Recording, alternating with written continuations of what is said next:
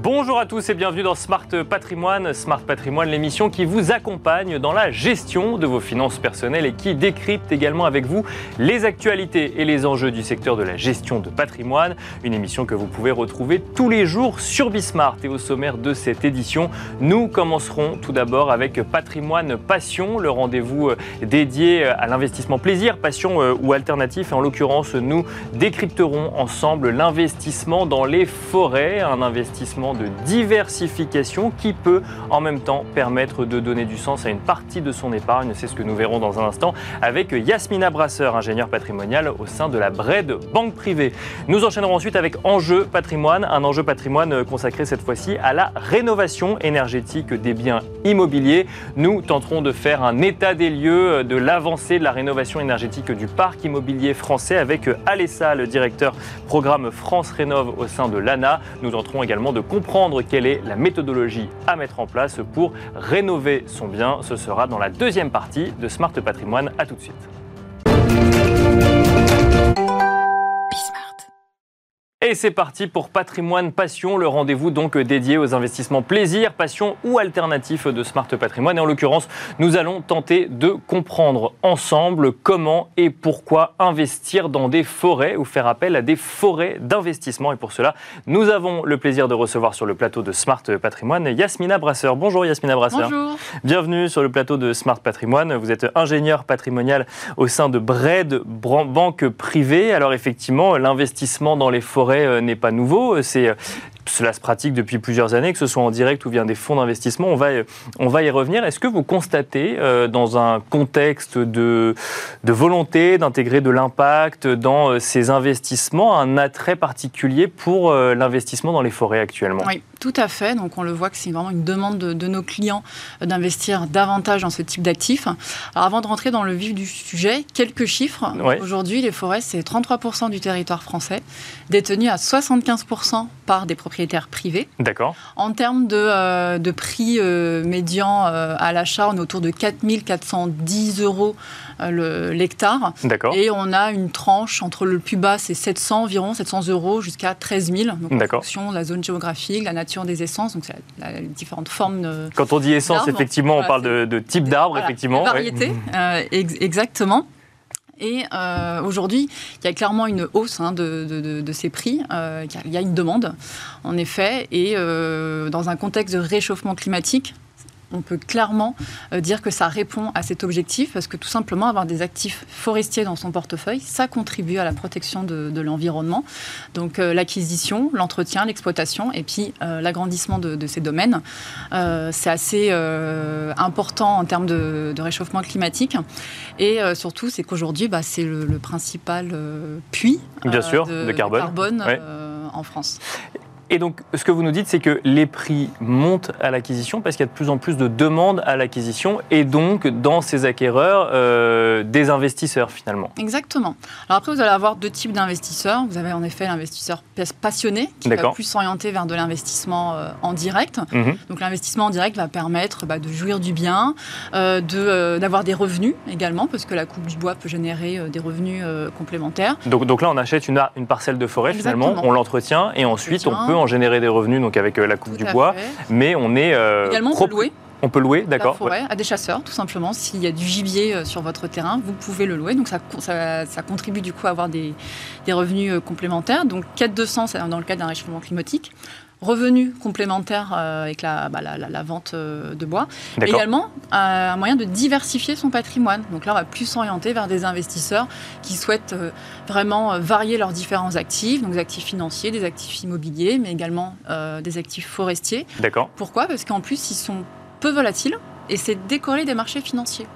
Et en plus de ça, c'est tangible. Euh, donc avec une fluctuation parfois des marchés financiers, euh, on se dit qu'avoir une forêt, bah, là on a une valorisation qui reste stable. D'accord. Euh.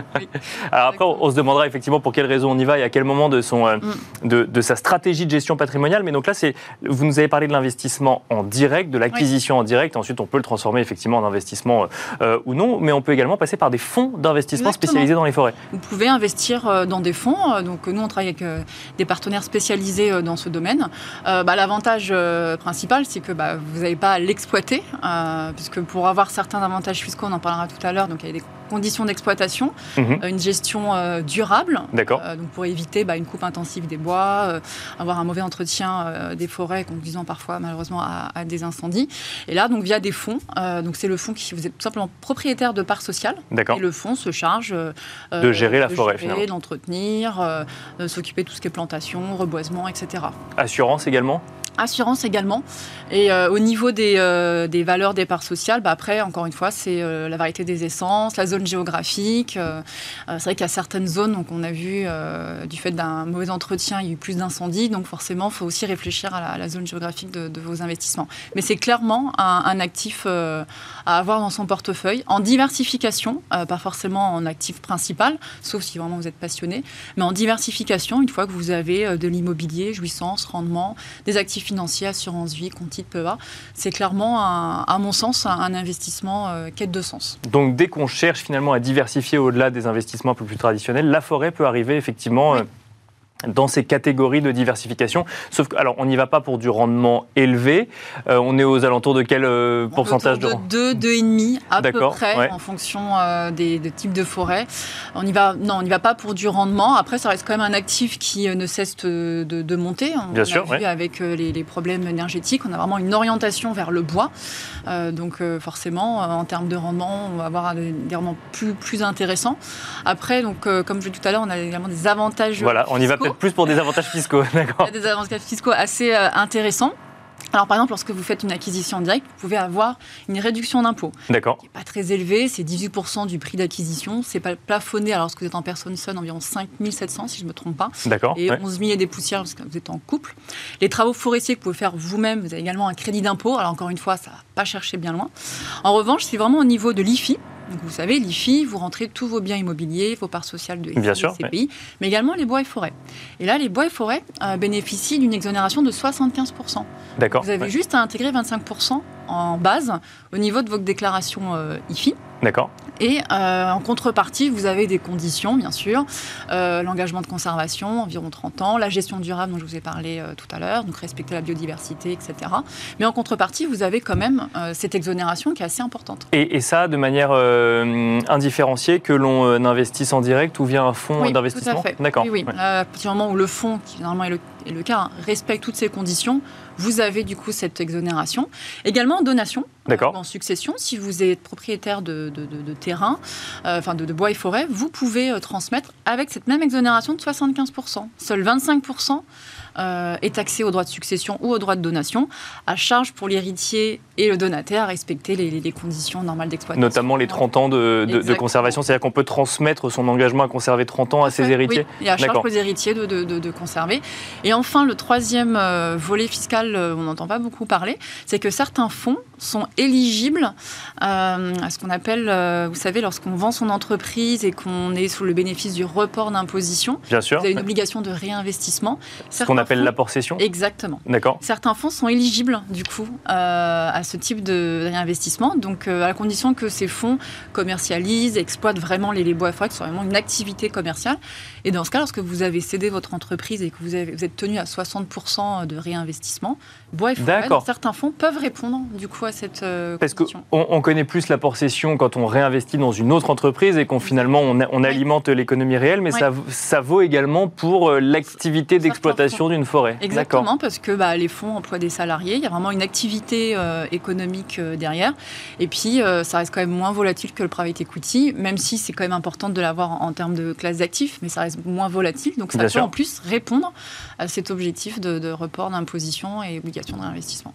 On a évoqué le, le rendement euh, tout à l'heure, on a évoqué rapidement le sujet des, des- des assurances. Derrière, effectivement, il y a cette idée de, de risque. Où est le risque quand on investit dans des forêts? Alors effectivement, la valorisation ne bouge pas, mais le risque, c'est peut-être Ouais, un mauvais entretien de la forêt, les incendies, comme on a pu le voir euh, cet été. Pas que, il y a aussi euh, les maladies. euh, les, les- les- si c'est mal entretenu, vous pouvez avoir, je ne suis pas une spécialiste hein, de, de toutes ces petites puces qui peuvent ouais. vos, vos arbres, mais également ceci. Donc c'est pour ça que c'est important aussi de bien choisir la zone géographique, d'avoir une assurance. D'autant plus que ce que je vous ai oublié de vous dire, c'est que pour les investisseurs euh, en direct, ils peuvent euh, avoir une réduction d'impôt au titre des cotisations aux, assurances. Donc euh, D'accord il est ouais. très important d'avoir une assurance. Et alors après, ce qui se passe aussi, alors notamment au niveau de l'exploitation par des fonds, c'est que les fonds, aujourd'hui, euh, sélectionnent euh, les essences en fonction de leur résistance au réchauffement climatique. D'accord. Euh, parce que malheureusement, il y a certains arbres qui brûlent plus facilement que d'autres. Donc, on va, les fonds commencent vraiment, même plusieurs années, à réorienter leur type d'exploitation. Pour, en fait proposer et gérer des forêts plus résistantes, c'est ça, dans les conditions actuelles? Mmh, Tout à fait. Donc voilà. Donc, euh, donc c'est effectivement euh, à, prendre en compte. Vous nous avez mentionné tout à l'heure euh, que donc la, forêt, c'est quoi? C'est 33% du territoire français. Vous, ce que vous nous avez dit. Est-ce qu'aujourd'hui, quand on, un épargnant français, quand il investit dans des forêts, investit seulement dans la forêt française? Non, euh, les fonds avec qui nous travaillons euh, investissent également dans les forêts au nord de l'Europe. D'accord. Donc vous pouvez aussi investir euh, en Écosse, en Angleterre. Enfin, vous pouvez vraiment, via des fonds, investir sur toute l'Europe si vous le souhaitez. Donc on peut intégrer finalement une diversification dans cet actif diversifiant, diversification de zones géographiques. D'accord. Oui, oui, au même titre que des placements financiers. Donc c'est ça qui est vraiment intéressant dans l'investissement en bois et forêt, c'est que vous pouvez au sein même de votre investissement, diversifier le risque par rapport à la zone euh, géographique. Comme diversifier aussi en termes de variété d'arbres. Hein. donc, euh, pas obligé d'avoir que du sapin ou que du douglas. Euh, je connais pas tous les arbres non plus, mais voilà, j'en cité deux. Mais vous pouvez en plus diversifier euh, dans la nature des arbres. C'est un investissement qui correspond à tout type de profil d'épargnant. Alors on a effectivement mentionné le moment auquel on peut commencer à penser à intégrer une diversification et donc des, euh, un investissement en forêt dans son, euh, dans, dans, son portefeuille finalement, mm. dans son patrimoine. Est-ce que ça correspond à tout type d'investisseur ou quand même il y a une typologie derrière euh, qui, est, plus concernée par le sujet? Pour l'investissement en direct, vu les contraintes d'exploitation, d'entretien, il faut vraiment être passionné. Il faut vouloir y passer du temps finalement. Voilà, exactement. Il faut vouloir y passer du temps. après, il y a toutes ces contraintes quand même, voilà, bah, le réchauffement climatique que le risque d'incendie. Donc il faut avoir conscience qu'en face, le rendement n'est pas euh, aussi élevé par rapport à toutes les contraintes qu'ils peuvent avoir. Via des fonds, il y a quand même les obligations de conservation. Donc ça peut. Alors, investissement en direct, il faut vraiment être passionné. Et ensuite, tous ceux qui ont vraiment envie de donner du sens à leur patrimoine, moi je trouve que c'est vraiment l'investissement à, réaliser dans des proportions raisonnables eu égard à l'ensemble du patrimoine. Je ne vais pas vous dire qu'il faut avoir que de la forêt. Bien sûr, non, non, ça reste de la diversification, comme on l'a dit. la diversification. Les engagements sont, enfin les obligations de conservation sont plutôt euh, assez longues, euh, donc euh, je ne vais pas dire plutôt fait mieux c'est, mais faut ça reste quand même, un, comme vous le disiez en introduction, un placement passion au même titre que l'art, par exemple. Merci beaucoup Yasmina Brasseur d'être venue sur le plateau de Smart Patrimoine. Je rappelle que vous êtes ingénieur patrimonial au sein de Bred Banque Privée. Merci à vous également de nous avoir suivis et à tout de suite dans Enjeu Patrimoine. Et nous enchaînons à présent avec Enjeu patrimoine. Nous allons tenter de comprendre ensemble où est-ce que nous, nous en, où est-ce que nous en sommes en matière de rénovation énergétique du parc immobilier français. Ce qui nous amènera euh, également à nous poser la question de la méthodologie à mettre en place pour rénover donc en matière d'énergie un bien immobilier. Autant de questions que nous allons aborder avec Alessal. Bonjour Alessal. Bonjour à vous, merci de me recevoir. Bienvenue sur le plateau de Smart Patrimoine. Vous êtes le directeur du programme France Rénove au sein de l'ANA. Euh, donc euh, vous suivez de près ce sujet de rénovation énergétique du parc immobilier français. Le gouvernement s'est fixé des, euh, objectifs ambitieux hein, pour cette rénovation énergétique du, parc immobilier français. Où est-ce qu'on en est aujourd'hui, en début d'année 2023, sur cette rénovation du parc immobilier? On a quoi? On a 5 millions de passoires thermiques? C'est ça, exactement. En fait, pour peut-être resituer l'enjeu pour les personnes qui nous écoutent, l'objectif qui est porté par le gouvernement, c'est de rénover 20 millions de logements dans les 20-30 prochaines années. Bien sûr. Donc le défi est, colossal. Et à l'intérieur, effectivement, de ces 20 millions de logements, on en a à peu près un quart, donc 5 millions, qui sont effectivement des passoires thermiques, donc des logements qui consomment beaucoup d'énergie. Et euh, un autre chiffre aussi qu'il est important d'avoir en tête pour repositionner euh, aussi le sujet, c'est qu'on a 12 millions de, euh, de, ménages qui souffrent de précarité énergétique. D'accord. Donc c'est colossal. Qui sont hors, qui ne sont pas comptés dans les 5 millions de passoires thermiques. Alors en fait, ce sont 12 millions de personnes qui peuvent vivre dans des passoires thermiques, qui peuvent aussi ne, ne pas y vivre, mais du coup qui sont concernées à la fois par des problématiques de confort, D'accord. des problématiques aussi de, de cherté en fait de, de, la vie et donc notamment des factures d'énergie, et puis aussi des problématiques sociales qui vont également euh, se poser. Donc on est sur une, une finalement une, une, multiplication, une addition de, euh, de, de, difficultés qui peuvent euh, se présenter.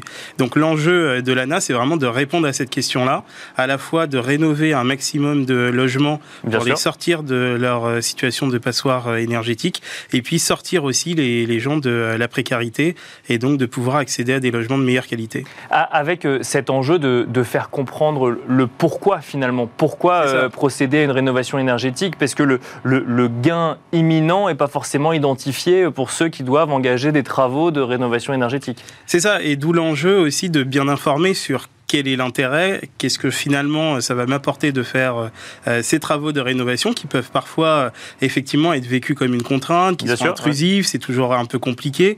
Euh, mais il y a plusieurs arguments. Le premier, c'est le confort et la qualité de vie dans son logement. C'est vraiment un point sur lequel je pense qu'on peut tous trouver un intérêt. un deuxième point qui est aussi, bah, je le disais tout à l'heure, mais les économies générées sur les, les consommations d'énergie, ce sont aussi des économies sur la facture. Donc derrière, c'est du pouvoir d'achat qu'on peut réinjecter sur d'autres postes euh, de dépenses. D'accord. Et puis euh, ensuite, il y a des enjeux effectivement de valorisation de son bien, euh, de valorisation patrimoniale, de valorisation du point de vue de sa performance et aussi donc de pouvoir le louer plus facilement, le revendre plus facilement et donc il y a aussi un enjeu économique derrière. Oui, parce qu'il y a un calendrier d'interdiction de location des passoires thermiques qui a été mis en place par le gouvernement qui mécaniquement a un impact sur la valorisation des biens immobiliers lorsqu'ils sont lorsqu'ils qu'ils sont mis en vente. Et donc, effectivement, ça, rejoint votre, votre troisième point. Si on regarde un petit peu le, rythme aujourd'hui de rénovation que vous pouvez constater euh, à l'ANA, est-ce que vous êtes euh, satisfait du rythme des euh, rénovations? Alors, j'ai trouvé des chiffres, je ne sais pas si c'est ceux que vous avez également, mais que vous aviez quoi un objectif de 500 000 rénovations par an, euh, si je ne dis pas de bêtises. Alors on est à plus que ça même en termes de, résultats. alors euh, peut-être pour resituer, on est euh, vraiment sur une accélération depuis 5-6 ans, grosso modo, de la dynamique autour de la rénovation des logements. Et plus particulièrement depuis 2020, avec le lancement de Ma Prime Rénov, on a passé clairement un, un saut d'échelle considérable.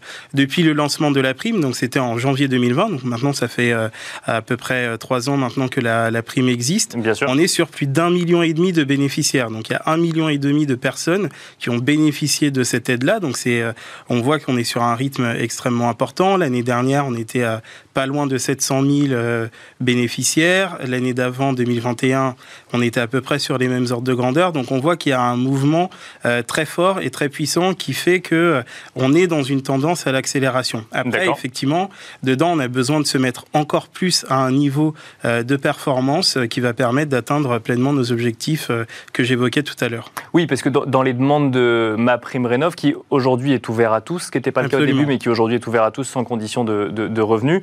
en fait, quand on fait une demande pour ma prime rénov, on ne va pas, pas, forcément faire une demande pour une rénovation complète du bien, mais peut-être juste pour un système de chauffage ou un système d'isolation, par exemple. C'est ça. En fait, ce qu'il faut avoir vraiment à l'esprit, c'est que l'objectif est d'apporter une réponse à chacun. Donc la question euh, qu'un ménage va se poser va vraiment être liée à sa situation, à la fois à la typologie de son logement et aux besoins que celui-ci peut avoir. Donc effectivement, ma prime rénov, mais c'est une gamme plus globale d'aides portée par l'ANA, donc permet de répondre à ces différentes situations, à la fois pour rénovations relativement simples qui vont concerner un geste de travaux, c'est souvent effectivement euh, le remplacement d'un équipement de chauffage, mais aussi euh, des opérations plus complexes, donc ce qu'on appelle des rénovations globales qui permettent de traiter le chauffage, l'isolation, la ventilation et donc de rechercher des performances plus élevées encore. Mais donc du coup, la question qu'on peut se poser, c'est c'est efficace de faire qu'un peu mais pas la totalité ou euh, il faut au contraire rénover l'intégralité de son bien pour revenir sur ce que vous disiez tout à l'heure, des économies d'énergie, un meilleur confort et, moins d'émissions de, carbone du parc immobilier? Alors à nouveau, l'enjeu est vraiment de se replacer du point de vue de l'usager et de sa situation. Donc quand on regarde euh, la situation euh, d'un usager, d'un ménage, euh, il peut y avoir différents cas de figure qui se présentent. Donc évidemment, l'objectif qu'on porte à l'ANA et qui est globalement porté par le par l'État, c'est d'emmener tout le monde vers des rénovations les plus complètes, les plus performantes possibles. Sauf que pour certains, ce sera possible de le faire en une étape, mhm. pour d'autres en deux, peut-être en trois. L'objectif, c'est de pouvoir proposer ce parcours-là à chacun en étant vraiment centré sur son besoin, mais effectivement à chaque fois en allant rechercher le niveau de performance le plus important. Donc oui, un geste, ça peut fonctionner, mais ça ne peut fonctionner que si ça s'inscrit dans un parcours. D'accord. Et c'est ça que met en place l'ANA. Il suffit pas de replacer sa chaudière, par exemple. Ça, ça, ça peut être la première étape. Parfois, ça peut effectivement être la première étape. Parfois, ça peut répondre aussi à un besoin très ponctuel qui peut suffire à l'instant T. Mais euh, à nouveau, nous, ce qu'on recherche côté ANA, et c'est vraiment la tradition d'ailleurs euh, euh, des dispositifs qui sont portés par l'agence, c'est vraiment d'être sur des rénovations complètes qui permettent de traiter plusieurs problématiques dans le logement. Alors, vous, vous nous l'avez dit, depuis le lancement de Ma Prime Rénov, vous constatez une accélération hein, des demandes donc, de, de, de, primes et mécaniquement donc de travaux euh, réalisés. On va euh, essayer de comprendre ensemble quelle est la méthodologie un petit peu mm. euh, côté propriétaire qui, qui, qui, gère ces travaux. Juste avant, est-ce que vous constatez des points de blocage aujourd'hui sur la rénovation énergétique d'un bien immobilier? On peut en identifier plusieurs. On, a évoqué au travers des aides euh, le blocage financier, euh, qui, euh, encore une fois, est un, levier extrêmement important hein, dans, dans l'aide à la décision, finalement. Et donc, c'est ce que la réponse qu'on apporte, c'est via ma prime rénov, via les différentes aides que porte l'ANA, les aides des collectivités également. Il y a un deuxième frein qui est lié aussi à la disponibilité de professionnels pour réaliser les travaux. Bien sûr. Donc ça, on voit qu'on a effectivement un contexte qui est très difficile euh, pour euh, les professionnels du secteur parce que beaucoup de demandes, pas suffisamment euh, de main-d'œuvre pour y répondre dans les volumes attendus, des projets complexes aussi. Et de manière non unifiée sur le territoire. Et exactement. Français, et puis avec des problèmes effectivement de répartition sur le territoire, ce qui font que certains territoires sont effectivement plus en difficulté pour obtenir ne serait-ce qu'un devis, pouvoir trouver un artisan qui soit disponible pour réaliser les travaux. Donc on a des enjeux aussi comme ça qui peuvent être des freins. Et puis, euh, un obstacle parfois aussi qui peut être d'ordre psychologique sur le fait que bah, une rénovation, c'est quelque chose de compliqué, c'est quelque chose d'intrusif. Et donc, on a besoin d'être assuré, on a besoin d'être en confiance. Et ça, c'est tout le rôle de l'accompagnement aussi qu'on est en train de, déployer euh, avec France Rénov. Et avec notamment mon, mon accompagnateur Rénov que j'ai vu sur votre site où là, il y a, y a un, un, interlocuteur dédié qui suit les travaux, c'est ça? C'est ça. Mon accompagnateur Rénov, en fait, c'est un tiers de confiance, c'est une réponse euh, pour donner confiance euh, au ménage pour rénover son logement. Donc c'est pas l'entrepreneur qui va réaliser les travaux, non c'est pas un architecte, c'est quelqu'un qui est Alors, spécialisé. Ça peut être un architecte. Ça peut être un architecte. Ça peut être un architecte. En fait, il y a plusieurs euh, professionnels qui aujourd'hui euh, réalisent des missions d'accompagnement et demain, avec mon accompagnateur Rénov, le but c'est d'augmenter le nombre d'accompagnateurs qui existent sur le territoire de façon à proposer un accompagnement pour le ménage, pour définir son projet de travaux, encore une fois un projet qui soit adapté à son besoin, et ensuite trouver effectivement les financements qui vont lui permettre de réaliser ce projet-là et les entreprises qui vont pouvoir euh, faire les travaux. Donc c'est un, finalement un, maillon dans la chaîne qui permet de faire le lien entre le ménage, les entreprises de travaux et de faire en sorte que ces deux se rencontrent dans un cadre de confiance. Alors on ne va pas revenir hein, sur euh, les sujets DPE ou audit énergétique, on les a déjà souvent traités dans cette émission et on a euh, effectivement pu les commenter sous, sous, sous tous les angles. simplement, quand on veut mettre en avant, enfin mettre en place une rénovation énergétique, on peut être un peu perdu. On ne sait pas par quoi commencer, on ne sait pas ce qu'il faut mettre en place. Alors, justement l'audit énergétique a été conçu pour répondre à cela. Aujourd'hui, euh, tous les propriétaires n'ont pas forcément effectivement accès à cette, euh, accès à cette information. Quelle est la méthodologie idéale en matière de rénovation énergétique, euh, avec peut-être une petite contrainte supplémentaire à l'ESAL qui permet de lisser peut-être l'investissement dans le temps en même temps Alors, la réponse principale, c'est France Rénov, vraiment. Euh, c'est une réponse pourquoi? Parce que France Rénov, c'est l'ambition de porter une offre d'information, de conseils et d'accompagnement pour tous les Français, quelle que soit leur situation. Et donc, finalement, par rapport à la question qu'on peut se poser, qui est je veux faire des travaux, comment je fais? La première réponse, c'est France Rénov. D'accord. C'est à la fois le site internet, donc euh, france-rénov.gouv.fr, c'est un numéro de téléphone également, mais c'est aussi des conseillers qui sont présents euh, sur le terrain.